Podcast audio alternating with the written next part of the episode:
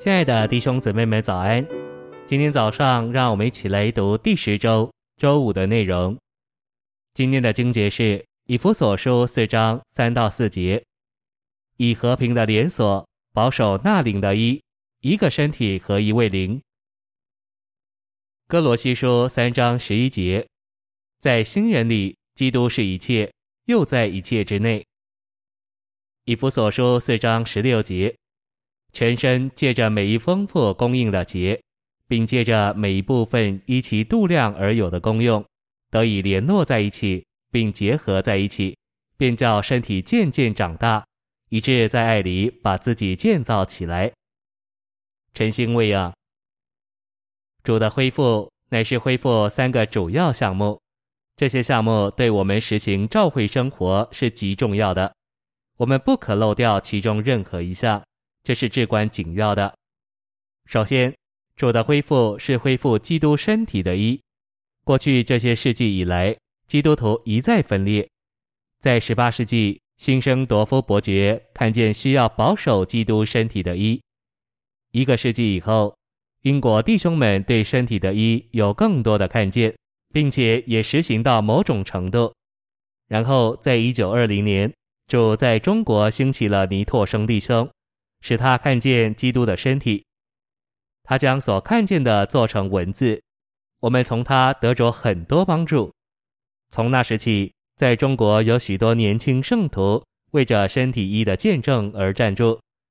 主的恢复乃是见证，不管种族、文化和教育水平有何不同，所有的基督徒都应该是一。我们没有理由分裂，这是在新约中所清楚启示的。信息选读：第二，主的恢复不是恢复任何的道理，乃是恢复基督做我们一切的一切。基督是一切，他是中心，他也是圆周。我们只在意基督。过去六十年来，主使我们出版了许多书报，论道基督、召会和在以里之基督的身体。第三，主的恢复是恢复基督身体所有肢体的功用。主渴望他身体上的每个肢体都是尽功用的肢体。几乎所有的基督徒团体都实行圣品阶级与平信徒制度。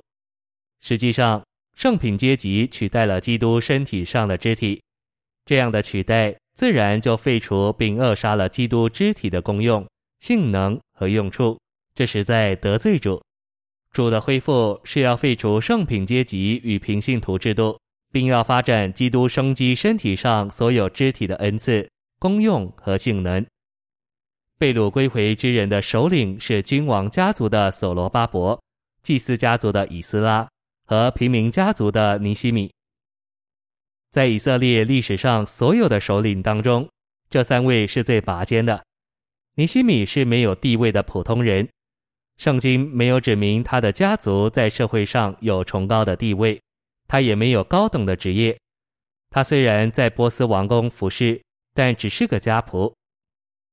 恢复的书卷结束于尼希米记，其中心重要的点乃是正确适当的领导。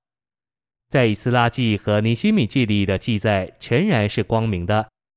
以斯拉记和尼希米记提起三位首领：所罗巴伯、以斯拉和尼希米，他们都是优越的首领。但三者之中最好、最高的是尼西米。尼西米是人类历史上完美的首领，上好的首领。唯有在所罗巴伯、以斯拉、尼西米这样的人领导下，以色列才能重新构成为神在地上的见证，神在地上的彰显，成为与外邦列国完全不同的子民。这也预表神今天所要得着的召会该如何。